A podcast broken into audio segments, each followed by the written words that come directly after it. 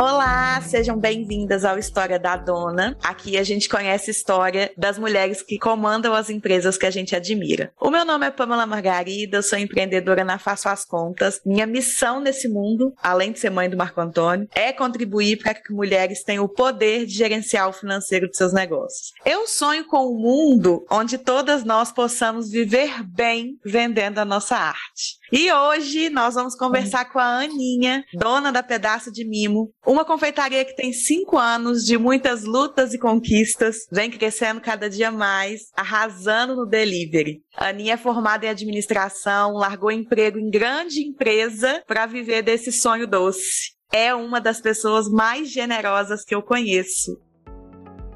Aninha, seja muito bem-vinda ao História da Dona. Ai, meu Deus, que introdução que é essa? A gente já começa arrasando, maravilhosa. Prazer estar aqui. Estou muito feliz com o seu convite. Bora bater um papo aí para a gente ajudar todas as outras donas. Isso mesmo. Ó, então, nós vamos começar do começo. Eu tá. quero que você fala da Aninha antes de ser dona da Pedaço de Mimo. Como é que você chegou lá? Era tudo mato. eu, desde pequena, desde muito, muito nova mesmo, eu tinha essa veia empreendedora. Eu lembro que eu tinha um tio que ele tinha um bar e aí ele ficava reclamando, nossa, o bar não dá movimento, a gente vai falir. Gente, eu não tinha, tipo, uns 10 anos. E eu ficava, olha, tio, você pode fazer isso e isso nesse bar. Você pode fazer assim, assim, consultora. Vida. Exatamente. Como se entendesse alguma coisa, meu amor. Mas enfim, eu sempre gostei muito, sempre fiquei analisando muito. Então, eu namorava e aí saí com o namorado da época, a gente sentava no bar e eu ficava, quanto será que esse cara fatura? Como será que ele construiu isso aqui? Quantos funcionários ele tem? Como que será que funciona isso aqui? E a cozinha? E o BO que Muito é interessada. Muito, muito, desde muito nova. Então, quando eu decidi que eu ia fazer faculdade, porque eu venho de uma família muito humilde, e pra gente, assim, eu e meu irmão, nós somos os primeiros da família a ter acesso à faculdade, a ensino superior. O meu irmão conseguiu porque ele entrou numa empresa, a empresa custou quase que 90% da faculdade, tudo, e eu decidi que, vi que a, meu irmão foi mudando de vida, e eu decidi que eu precisava daquilo ali também, eu precisava fazer faculdade. É, e o aí... seu irmão pôs o pé na porta, foi um pouquinho mais fácil pra você entrar, né? Exatamente, exatamente. E aí, mesmo se assim, a gente não tinha grana para minha faculdade, mas eu, eu optei pelo FIES. Tentei algumas bolsas, passei num campus muito longe, fui pelo FIES. E aí, no momento de decidir, assim, meu Deus, e agora? Que curso vai mesmo? Uhum. Eu lembro que eu fiquei muito em dúvida entre direito e administração. E todo mundo ao meu redor ficou assim: é óbvio que é administração, não é possível que você entendeu isso até você hoje. Não tá vendo, não? Exatamente. E aí eu formei na faculdade de administração, apaixonada com o curso. O curso que eu escolhi tinha ênfase em marketing, então é muito a minha cara, muito a minha pegada, assim, do, do assunto que eu gosto. Meu TCC, eu fui a única da minha sala que gostei de fazer TCC, porque realmente eu peguei o tema que eu amava e fui estudar, que foi marketing sensorial, enfim. E aí eu comecei a trabalhar em grandes empresas. Desde o começo eu comecei em grandes e boas empresas. Então eu fui só fazendo movimentações assim. Eu nunca aconteceu de eu ser demitida ou alguma coisa, ah, nossa, muito ruim tá acontecendo, eu vou sair. Não. Sempre assim, achei um cargo melhor, fazia entrevista, passava e deixava um emprego. Até que eu entrei para uma empresa muito grande no ramo de saúde e comecei como estagiária, fui contratada, e aí eu eles me colocaram muito responsável ali pelo setor de qualidade. E eu não gostava, mas eu era boa no que eu fazia. Então eu ficava assim, ah, não gosto, mas tem isso aqui que tá me, me sustentando, então tá Sim. tá tudo bem. E você é muito novinha, é, né? Muito nova, eu tinha 22 anos. Nossa. Muito novinha. 21, 22 anos, alguma coisa assim. E aí, fui promovida dentro dessa empresa quando eu fui promovida foi onde a bomba estourou mesmo, assim, porque eu vi que eu não só não gostava do que eu fazia, eu odiava o que eu fazia. Uhum. E eu passei por algumas situações muito complicadas dentro da empresa, em relação à sede moral, coisas nesse sentido que piorou a minha situação. E o gatilho para falar assim, eu preciso mudar de vida, que eu não aguento mais. Só que eu saí de férias, quando eu voltei, nossa, eu falei, meu Deus, a minha vida é muito ruim. Odeio odeio o que eu faço. E você viver odiando o que faz todos Nossa os dias. Senhora. É insuportável. É insuportável. É insuportável. E aí eu pedi demissão, pedi pra sair, foi o primeiro emprego assim que eu saí sem perspectiva nenhuma. Eu falei, que vou pedir pra sair, o que, que você vai fazer? Não sei. Vamos ver o que, que vai dar. Eu era muito nova, mas eu sabia que também o acerto e o seguro-desemprego iria me segurar um pouquinho ali só para eu poder me organizar uhum. rapidamente. Eu fui diagnosticada com depressão nessa época, síndrome do pânico. Eu sonhava que eu estava batendo ponto na empresa e o meu choro me acordava. Nossa. Então eu realmente, eu realmente estava muito mal. E eu sempre gostei de fazer doce, sempre gostei de fazer doce e tudo. E eu achava que não era algo assim que daria para eu poder viver disso, né? Gente fala que é viver de doce. Sim. Eu não pensava que eu poderia ter essa oportunidade. Você não Só pensava? Que, na época, não pensava. Olha o que acontece. Anos depois, eu sempre fui uma pessoa de metas. Uhum. Anos depois, todo ano eu traço metas, traço objetivos e todas as áreas da minha vida. E anos depois eu achei um caderno de quando eu tinha 15 anos e o caderno falava: começar a investir ou trabalhar em algo relacionado a doces. Eu não lembro só. disso. Eu não lembro disso. Eu não lembro desse desejo, dessa vontade. Ela existiu em algum momento, né? Sim. Mas aí eu fiquei, na, na época assim que eu saí, eu falei: poxa, preciso, eu acho que vou trabalhar por conta própria. Eu pensei duas possibilidades: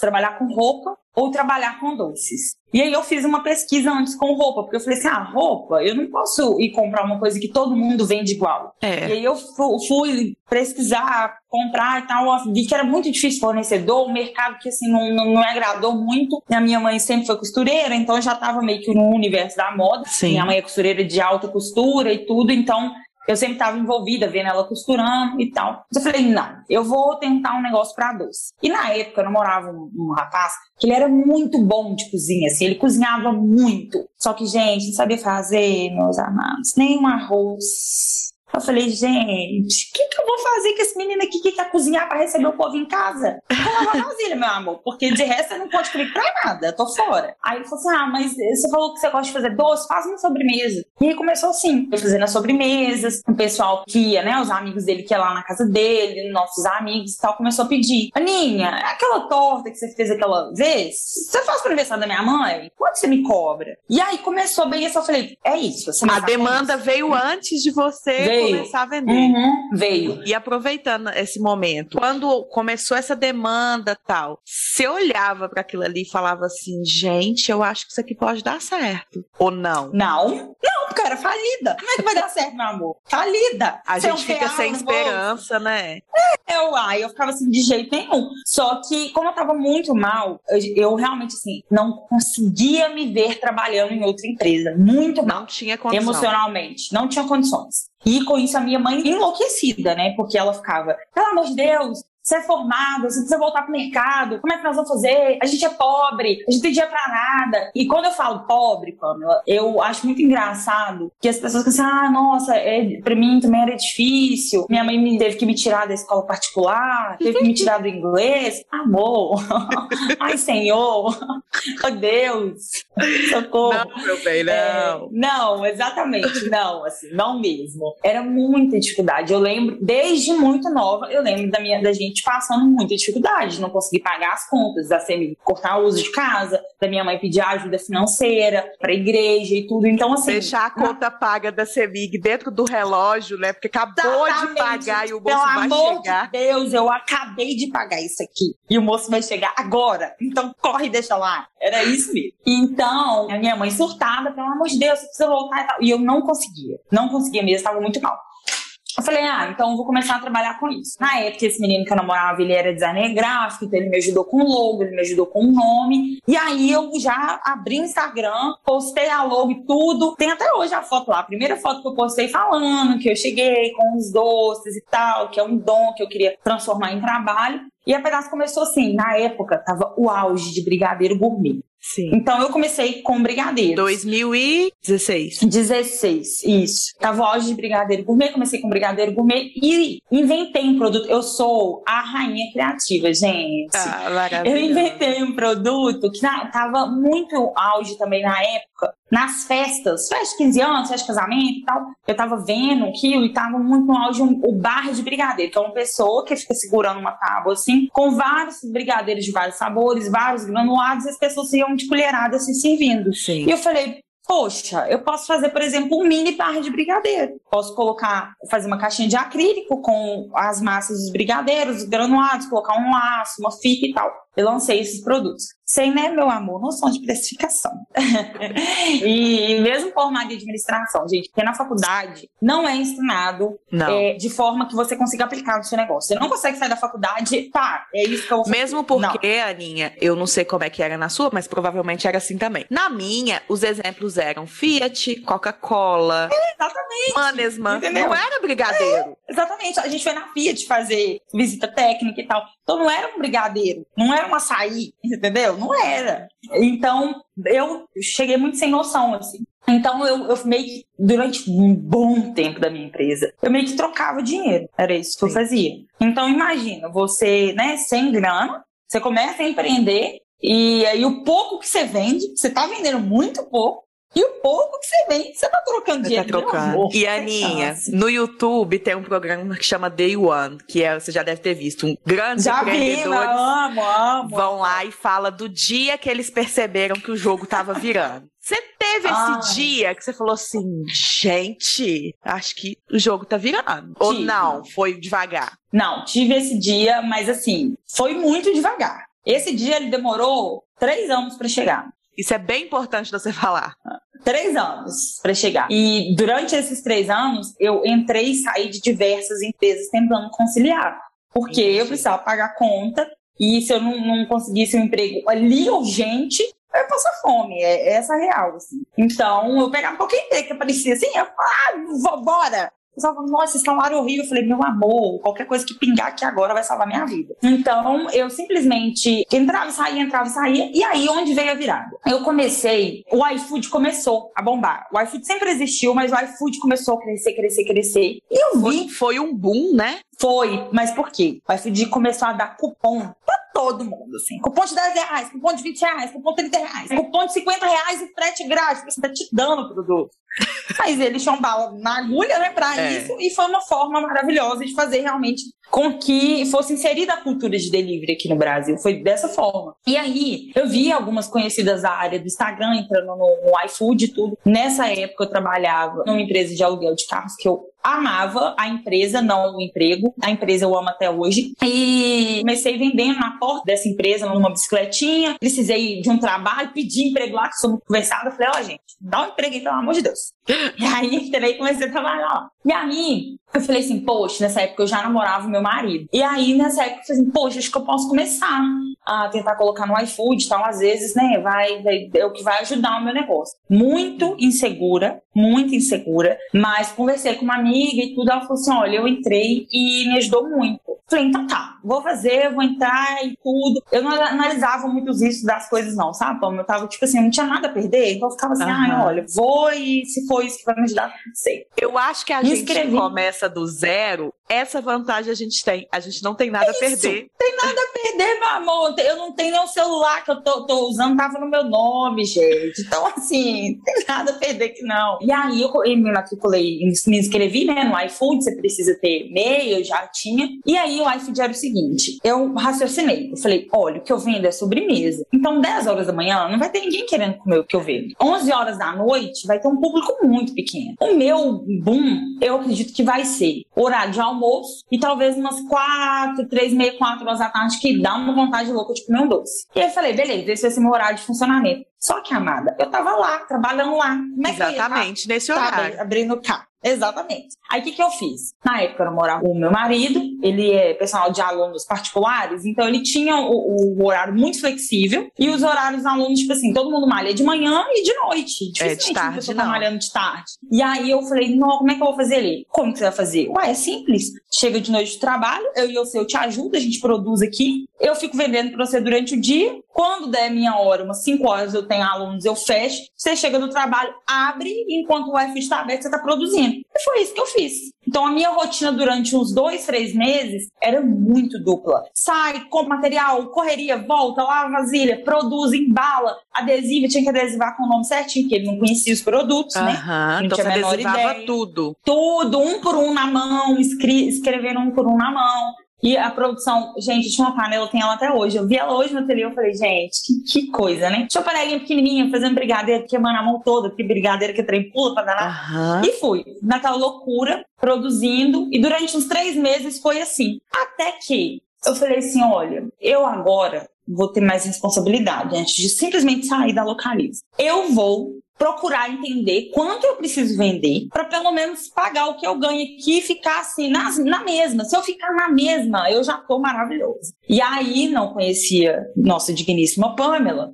Encontrei uma moça, ela me ajudou realmente com esses cálculos e tudo, uhum. mas ela tinha alguns encontros e aí chegou um momento que ela falou: "Olha, acho que eu te ajudei que eu podia te ajudar, assim, eu não, não sou muito performada nisso aqui. Então, o que, que eu te dei tá aqui, uma planilha pra você preencher, fazer seu controle de venda, traçamos uma meta de vendas para mim. E ela falou: olha, para você é, sair desse emprego, você precisa vender tanto. Uhum. Falei, tá bom. Cheguei em casa, preenchi a planilha todinha. Quando eu vi, eu já estava vendendo aquele tanto. Só que por que, que eu não percebi que eu vendi aquele tanto? Porque o iFood me demora 30 dias para pagar. Sim. Então, até o dinheiro cair na minha conta, aquilo tudo ali. Tava Você estava girando com o mesmo dinheiro. Ele nunca Exatamente. pagou no seu caixa. Exatamente. E aí eu fiquei assim, cara, e, e aí? E agora, assim? Aí eu esperei mais uns um mês, mais ou menos. Eu falei, Vi, não, beleza, é isso. E aí, gente, foi na cara, na coragem, pedir demissão. E dessa vez foi o surto psicótico da minha mãe mesmo, porque ela pirou. e não ter apoio de mãe pesa muito, Nossa, né? Pra todo mundo, pra maioria das pessoas. As pessoas falam muito assim, ai, ninguém vai te apoiar e tá tudo bem. Não, não tá tudo bem. Não tá. Entendeu? As pessoas não vão te apoiar, ok, entendo, mas não tá tudo bem. É um, um, um saco as pessoas não te apoiarem. E principalmente mãe, pai, são pessoas critério, né, da, na nossa vida normalmente. É. Então, como assim? Eu não tinha ninguém, tinha minha mãe e ela lá, entendeu? Falando na minha cabeça cabeça e tudo. Uhum. Você morava mãe... na casa dela, né? Morava na casa dela, usava a cozinha dela pra isso, entendeu? Uhum. E aí ela ficava assim comigo: empreender não é pra pobre, desiste disso. Falou várias vezes isso comigo. Uhum. Só que o Breno, que é o meu, meu marido hoje, na época que estão namorando, ele falou assim: olha, eu acho que você deve tentar. Você tá na hora de tentar, de arriscar, vai, se joga, no que eu puder te ajudar, eu vou te ajudar. Ele foi o apoio emocional que eu precisava, sabe? Sim. E eu aí... também falo que para Faço as Contas, a Faço as Contas demorou quatro anos para chegar esse dia. E faltou tudo. Aninha, faltou tudo. Faltou dia de passagem, mas não faltou o apoio Nossa. do meu marido. Pois é. E Olha como que isso faz diferença? Faz diferença Imagina, demais. imagina você passando por tudo isso e ainda não ter um apoio do seu marido ou da é. pessoa que você tem ali, enfim. É terrível, gente. É muito pesado. Empreender é muito solitário. Tendo muito dinheiro ou pouco dinheiro, é solitário. Só é mais fácil. O dinheiro só vai deixar mais fácil para você. Mas é muito solitário. Aí você tá sozinha, sem dinheiro, sem recurso, sem apoio moral. Meu amor, fundo do poço total. E aí a minha mãe surtou, porque eu, a, o, lugar que eu trabalhava era muito perto da minha, da minha casa que eu morava com minha mãe. Então, assim, tudo tava casando, assim, na cabeça dela. Uhum. E aí ela pirou, falou assim, olha, eu desisto de você, eu desisto de tentar colocar na sua cabeça qualquer mínima responsabilidade. Para minha mãe aquilo era uma era falta de responsabilidade. É, é. Eu desisto, sinceramente, eu lavo as minhas mãos e não conte comigo, foi uma conversa muito dura, assim. E não conte comigo, eu espero que dê certo, do fundo do meu coração, mas assim, eu não posso mais esquentar a minha cabeça com isso, sendo que você vai continuar nessa aí. Aí eu falei, tá bom. Depois que eu falei, tá bom, fui pro quarto, entrei, chorei meia hora. aí voltei, falei, não, é isso e tudo. E aí, gente, pra minha grata surpresa, foi nesse período que eu falei assim: tá, tá dando certo. Agora o negócio tá virando, tá acontecendo. Uhum. Isso nunca tinha acontecido, eu nunca tive vendas diárias, né? E eu comecei com vendas diárias muito pouco, assim. Então, mesmo um pouquinho, poxa, para quem não tinha nada no mês, você ter um pouquinho todo dia já era, nossa senhora, uma baita, uma baita virada, assim. Mas onde eu vejo assim que a gente cresceu, que nossa, meu Deus do céu, agora o negócio deu bom. Foi a minha terceira, quarta Páscoa. Foi a minha quarta Páscoa, foi onde eu realmente vi dinheiro. Depois de Pamela, faço as contas, precifiquei muito corretamente meus produtos, tive um volume de vendas absurdo.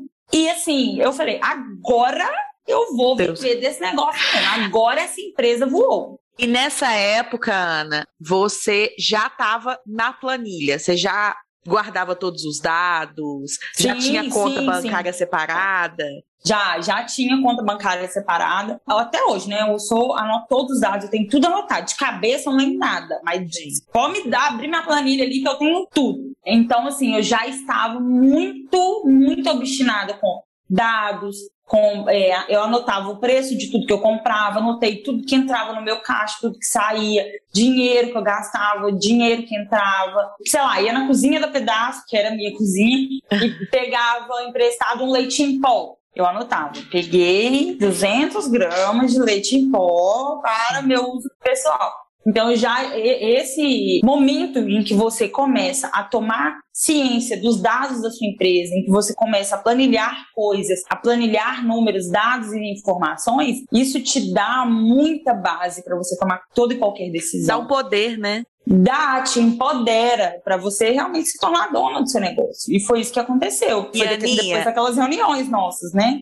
Quando que a pedaço te pagou um salário, não vou dizer salário ideal não, mas um salário assim que te sustenta. Quando foi? Tem um ano e meio atrás. Um ano e meio atrás. Foi depois dessa Páscoa, passou alguns meses assim, aí eu casei. E aí depois que eu casei, foi onde eu precisei, porque enquanto eu morava com minha mãe, eu não pagava aluguel e tudo, né? Então todo o dinheiro que entrava eu ficava segurando muito, guardando muito, porque eu tinha e tenho até hoje assim medo demais de voltar para aquilo ali que eu passei. Então sempre fui muito econômica. Mas aí quando eu casei, a gente assumiu aluguel, contas, né, para poder pagar. E aí eu falei, meu Deus, agora ferrou, né? E agora o negócio apertou pro meu lado. Mas aí não, eu vi que o dinheiro que eu comecei a retirar da pedaço, que até então não retirava aquilo tudo, o dinheiro que eu retirava, ele dava para me bancar. Pagava o aluguel, me bancava. Se eu quisesse ir num salão de beleza, se eu quisesse comprar uma roupa nova,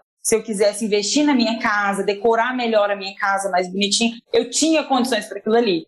Então, assim, cinco anos de empresa, tem um ano e meio atrás que eu consegui tirar dinheiro mesmo. E já, já houve momentos em que você procrastinou a gestão, assim? Se sim, por que, que você acha que isso aconteceu? Qual o motivo? Houve demais. Primeiro, eu tinha medo, e o meu medo estava correto, de não estar com a minha precificação certa, meu produto certo, vendo aquilo tudo ali certo, e tá, não tá certo. O que que Aí de medo você ignorava? Exatamente, morria de medo, ai. Porque se eu fosse ver lá, também tava tudo errado. Sei lá, um bolo de pote tava 14 reais. Na minha cabeça eu ficava, eu não posso aumentar nem 50 centavos aqui, porque eu não vou vender mais. E aí eu ficava, então não vou nem olhar, não, vou fingir que aquilo ali não tá acontecendo.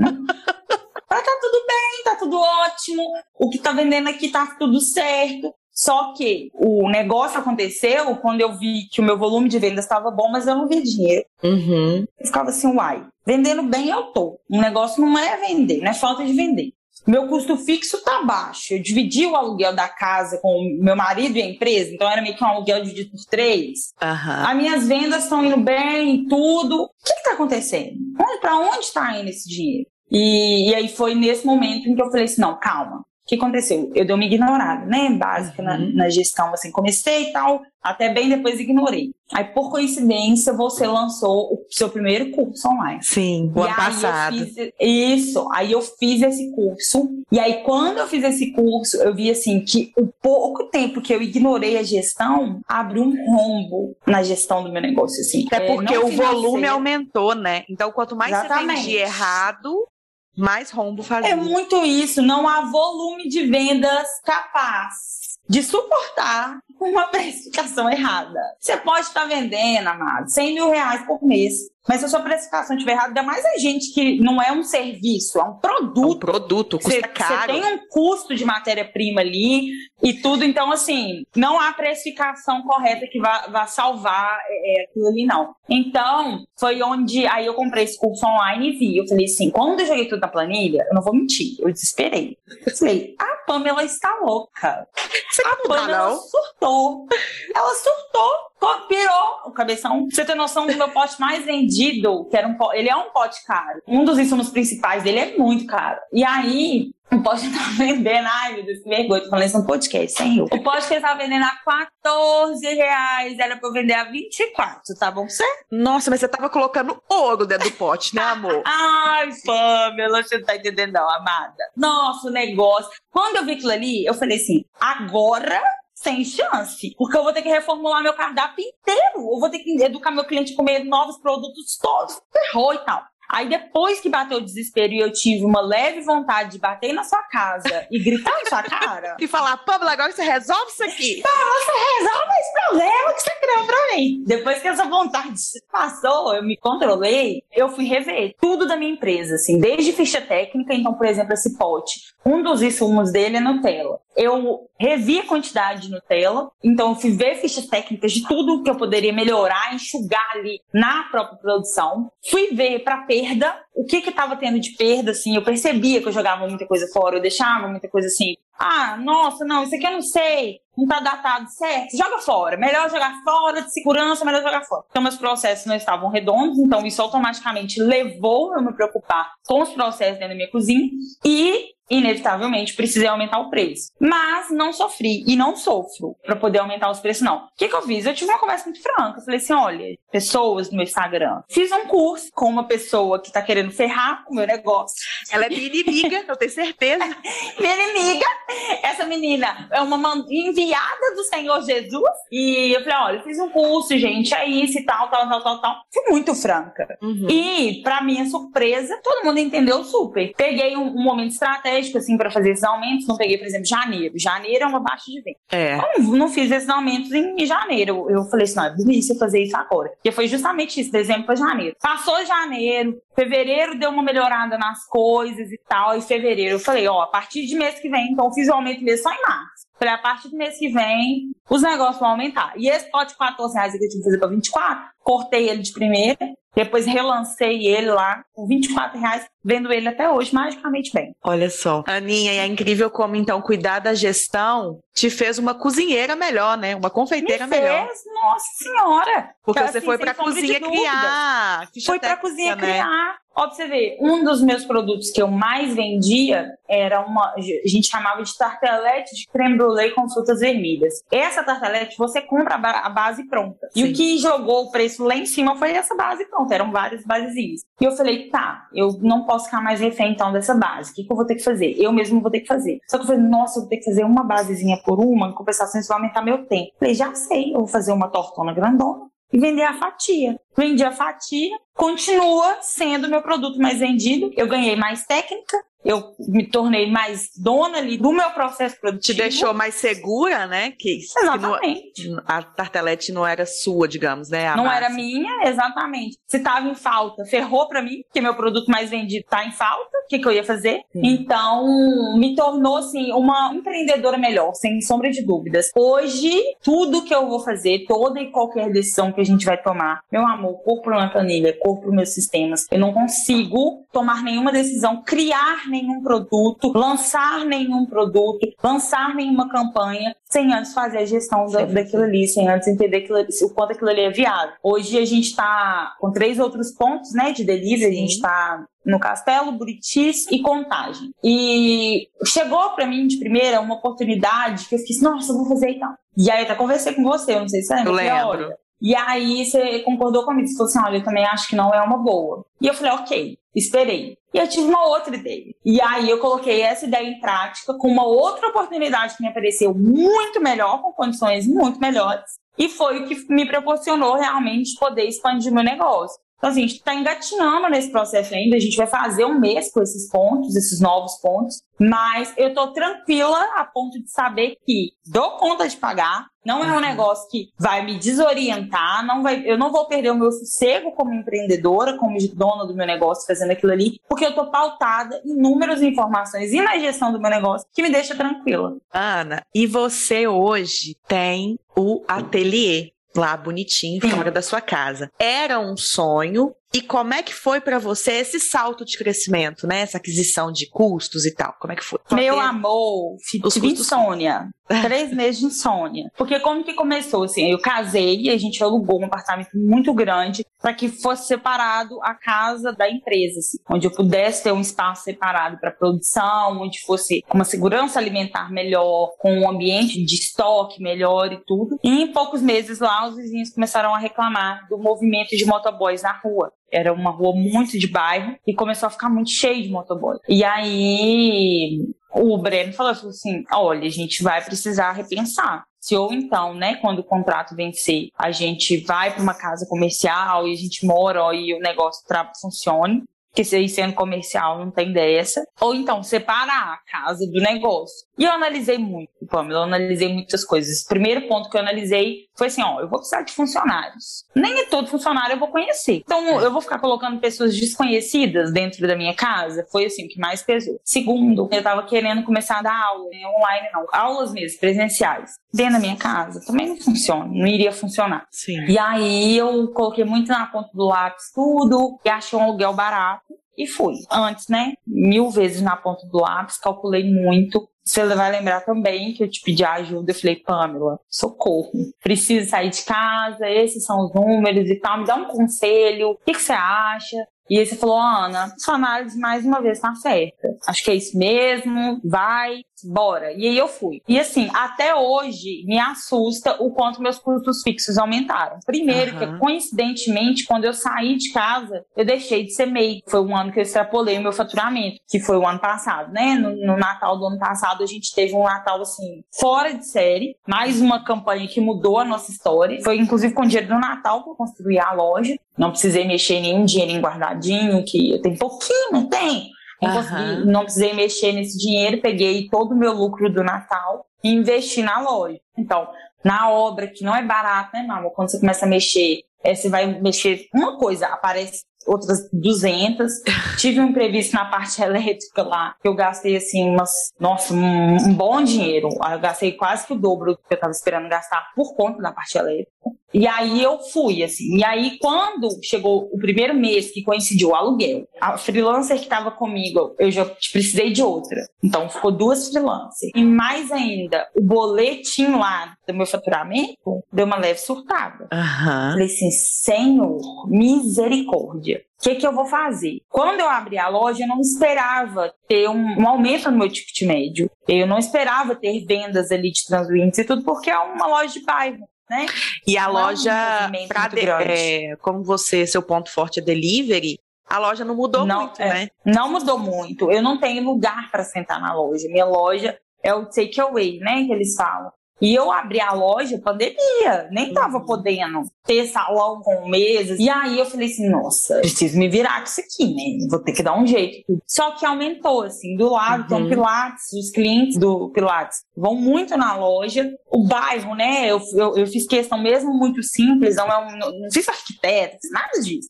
Uhum. Uma loja simples, eu abri uma loja simples. Mas que ficou bem é, bonitinha, mas... né? Isso, eu fiz questão de fazer algo bonitinho para que chamasse atenção para que as pessoas tivessem curiosidade de lá ver. Então, por exemplo, a loja está fechada, lá na porta, eu contratei um rapaz excelente de grafite aqui em BH, fez uma arte com doces e tortas lá na porta. Então, quando está fechado, todo mundo está sabendo que ele vende doce, vende uma torta, vende um brigadeiro. Quando a gente está aberto, é tudo muito bonitinho, é tudo muito fofinho, chama atenção, é bem iluminado. Então, assim, o pessoal do bairro sempre comenta isso, chega lá. Nossa senhora, às vezes vocês estão assando brown, um trem de chocolate, que eu não sei não. O cheiro vai na rua inteira. Chega todo mundo. É, então, eu criei um pouco dessas estratégias para que eu pudesse atrair algum ou, ou outro cliente ali. Deu muito certo, assim aumentou cerca de 15 a 20% do nosso faturamento só do pessoal que está ali nas redondezas. Presencial. O que para mim foi muito presencial. O que para mim foi muito, porque eu não estava esperando. Uhum. Eu abri pela necessidade mesmo. Mas os custos fixos até hoje me assustam muito. Quando eu olho e vejo assim, cara, eu pago muita coisa por mês é muita conta para poder pagar. E você é, comentou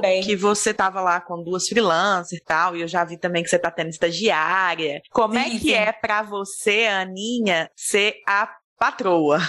Delegar funções. Como é que é esse sentimento? Nossa, pegou no meu ponto fraco, gente. O podcast acabou. Tchau, viu? Com Deus. Amei participar, Palma, obrigada. Então, eu tenho muita dificuldade porque eu tendo a ser mãe das minhas funcionárias. Eu tenho um carinho muito grande, eu pego um carinho grande. E isso não é saudável até certo ponto, sabe? Uhum. É muito bom pelo relacionamento ali com elas, para fazer com que elas se sintam parte do seu propósito. E é muito bom você ter pessoas felizes trabalhando para você. É uma das coisas que eu mais prezo, um ambiente de trabalho bom, leve e que as pessoas estejam ali felizes, que elas atendam os meus clientes felizes, que elas produzam as minhas receitas felizes, elas queiram estar ali comigo. Mas o, o gerir, né, é muito difícil, assim. Falar um não para um funcionário é muito, muito, muito complicado. Eu estou aprendendo, aprendi muito porque esses últimos meses a gente cresceu, então precisei fazer mais contratações. Então foram meses, assim, muito desafiadores para mim nesse sentido, mas sobre porque a minha casca hoje está mais grossa. Então eu tô tendo muito mais sabedoria para lidar com elas, fazendo com que ao mesmo tempo elas estejam felizes lá dentro. Então eu peço opinião de coisas, receitas, por exemplo. Eu tinha muito isso, eu já chegava com a receita na minha cabeça pronta. Hoje não, eu peço opinião. Você tem uma receita em casa que talvez dê certo pra cá? Ah, eu tenho e tal, não sei o quê. Então, isso faz a pessoa se sentir parte. Uhum. Isso faz com que a pessoa queira estar ali, porque ela está sendo ouvida, ela tem voz, ela tem opinião ali dentro. É a logo nova, a gente trocou de novo recentemente. Todas as meninas votaram, todas elas tiveram direito a expor a opinião delas. Porque realmente essas pessoas que estão comigo anos ou meses, elas fazem parte da história da pedaço. Uhum. E eu quero que de fato elas sintam isso. Mas ao mesmo tempo, eu tento muito mais. Hoje eu sou muito mais firme. Então, quando algo sai errado, eu jamais chego brigando, falando nada disso. Mas eu consigo ser mais firme. Antes eu ficava, ai, nossa, como é que eu vou falar? É meio chato. Hoje não, hoje eu consigo falar com mais tranquilidade. Olha, gente, isso está acontecendo, não pode acontecer assim. Eu uso muito esse exemplo. Olha, você vai montar um brownie agora. Como você ia gostar de receber esse brownie na sua casa? Na hora que você abrisse o pacotinho do seu delivery, que, como que você ia gostar de ter essa experiência? É um brownie bem, bem embrulhado, com a data de validade legível, ele bem recheado, um brownie molhadinho, fofinho. Então vamos proporcionar isso para o nosso cliente. O que, que você acha? Nossa, faz todo sentido, Ana, é isso mesmo que você está falando. Nó, legal. E também a questão de elogiar quando algo sai bem. Antes eu, eu, eu, escutava muito assim, meu pai, empreendedor também, coitado, muito igual a mim, assim, aos trancos e barrancos, mas ele ficava, ah, não, meu irmão ajudava ele, ah, tá fazendo mais do que obrigação. Eu falo, pai, uhum. não é assim não. Não é assim mesmo. Tá fazendo muito mais porque ele tá entregando uma parte dela. É. é o que você fala muito isso, né, Pamela? Quando é um produto manufaturado, quando é ali, existe aquela produção ali, é muito daquela pessoa que tá indo. Então, quando algo sai muito certo, ah, eu elogio mesmo, eu bato palma, eu coloco que música você quer escutar aqui no ateliê, porque arrasou e tal. Então, o ser chefe, para mim, é um papel que ainda me deixa um pouco desconfortável, porque é um aprendizado recente. Eu acho que com o passar do tempo, né, eu vou ficando mais confortável aqui nesse papel. E é um lugar que você nunca ocupou, sua mãe nunca ocupou, seu pai nunca ninguém ocupou. Ninguém nunca ocupou. Ninguém nunca né? ocupou. Na minha família, ninguém nunca ocupou. Eu lembro quando eu assinei a carteira da primeira menina, a minha mãe ficava assim, ligando pras amigas, pra minha avó. Ana Paula, Ana Paula assinou a carteira de outra menina. minha mãe foi um evento.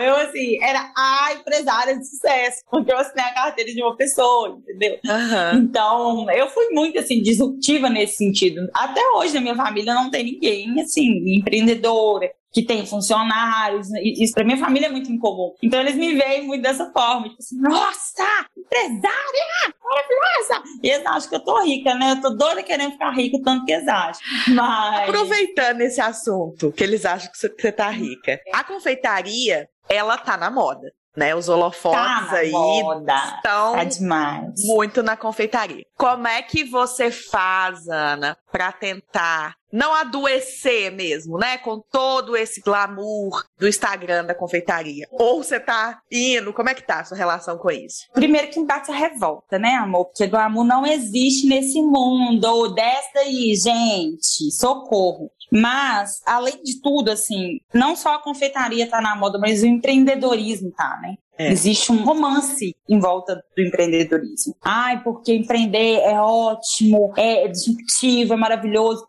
Não existe esse glamour. Olha, eu falo, né, no meu ramo. Primeiro que a gente passa horas em pé numa cozinha, horas com uma touca no cabelo, quando você tirar a touca, até o cabelo dói. Não sei se já teve dor no cabelo. É dor no cabelo, assim, que dá. Tantas horas ali com aquela touca no cabelo, você esquece de comer, você não tem tempo de comer, você lidar, no meu caso, com altíssimas, você já começa o mês com altíssimas contas para poder pagar. Então, a sua preocupação é em fazer o negócio girar de forma saudável, que vai pagar seus funcionários, que vai te pagar, que vai pagar as despesas fixas, que isso para mim já é dar mais do que certo. Uhum. Então, quando as pessoas olham pro Instagram e falam: Meu Deus, a Ana deve estar tá vendendo muito, a Ana tá arrasando, a Ana tá milionária, e que vida maravilhosa, e ela faz viagens incríveis, e ela tem uma rotina em que ela chega no trabalho a hora que ela quer, porque ela tem funcionárias. É isso, sabe? A impressão uhum. que as pessoas têm. Eu vejo que é isso, sim. Mas tá muito distante disso. Eu sou a primeira a chegar, eu sou a última a sair, sabe? Eu tenho muitas responsabilidades, e, e isso para mim tem sido um gatilho muito grande, porque eu tenho 28 anos e ter o nível de responsabilidade que eu tenho, eu vejo que as minhas amigas não têm. As conversas que as minhas amigas têm, eu fico assim, gente, o que, que vocês estão falando? Quem que é esse cantor? Que novela que é essa? Que? Ah! Sabe? Então, para mim é muito. O Instagram coloca uma lente real, assim, para as coisas. Então, bate uma, uma pequena raivinha, você fala assim: ai, gente, vocês estão no mundo da lua, desce aí. Com certeza. Ô, Ana, eu queria te perguntar o seguinte. A gente tem agora, aqui no nosso podcast, uma coisa muito chique, que é um quadro hum. fixo. E nosso quadro se chama Antes e Depois da Gestão Financeira. Qual o peso que você dá para a parte da gestão hoje? O que, que você vê de diferente de antes e depois? Antes não era um negócio, não. Antes eu estava brincando de empreender.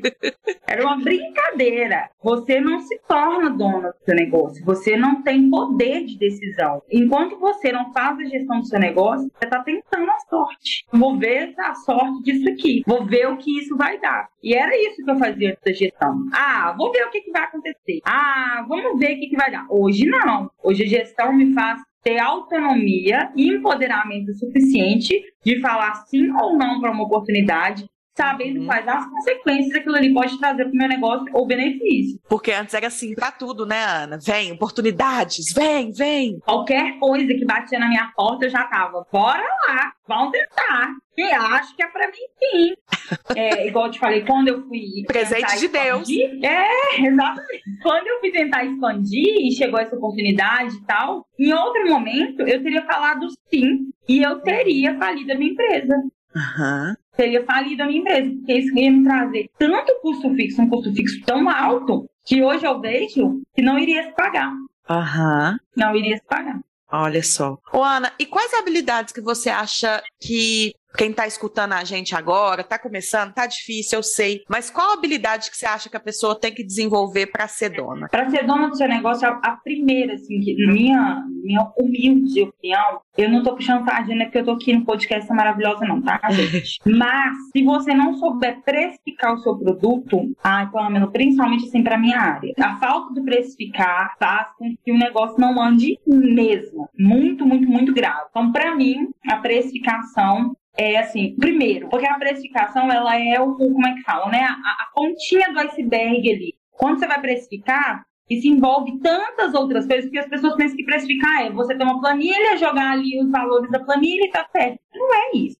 O precificar ele envolve muitas áreas da nossa empresa. Então, eu falo que no seu curso, foi a primeira vez que eu coloquei a minha empresa no papel. Eu nunca tinha feito isso. Sim. Eu nunca tinha colocado a, a minha empresa no papel. Eu não fiz um plano de negócio. Eu comecei. Uhum. Então. E é isso que, que quase todo mundo do Brasil vai fazer, né? Vai começar, é, porque no Brasil, né, a gente não tem tempo para. Exatamente. E não existe isso, você fazer um plano de negócio no meio do caminho. Então, o seu custo de precificação trouxe para mim essa visão, assim, inclusive para o marketing, que é hoje o que eu vejo, tipo assim, a segunda coisa crucial. Você entender um pouquinho de marketing digital. Você não precisa se tornar o expert no assunto, você não precisa começar a vender um curso de marketing digital, uhum. mas você precisa entender algo para o seu negócio funcionar, para que você cresça de alguma forma no Instagram. E eu tô falando de seguidores, eu tô falando, conheço várias meninas que não têm nem 3 mil seguidores e vende muito bem, e o negócio roda muito bem. Eu tô falando de ter presença, de que se alguém procurar ou esbarrar com o seu perfil no Instagram,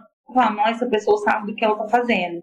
Olha que legal isso aqui, eu vou seguir. E despertar a identificação com você, com a sua marca e fazer com que realmente o negócio cresça digital e, consequentemente, o seu faturamento, né? Porque não importa o número de seguidores, importa realmente não, os boletos pagos no final do mês. Então, para mim, as duas coisas principais são essas: a precificação do seu produto e a questão do, do, marketing da sua empresa. Ana, então agora eu acho que você deve ter, assim, sua história com certeza inspirou muito a empreendedora que chegou até aqui, ouvindo tudo isso que você falou. E eu quero, por favor, que você deixe um recado para ela, assim, que às vezes está lá no perrengue, porque no perrengue a gente quase sempre tá, né? Exatamente.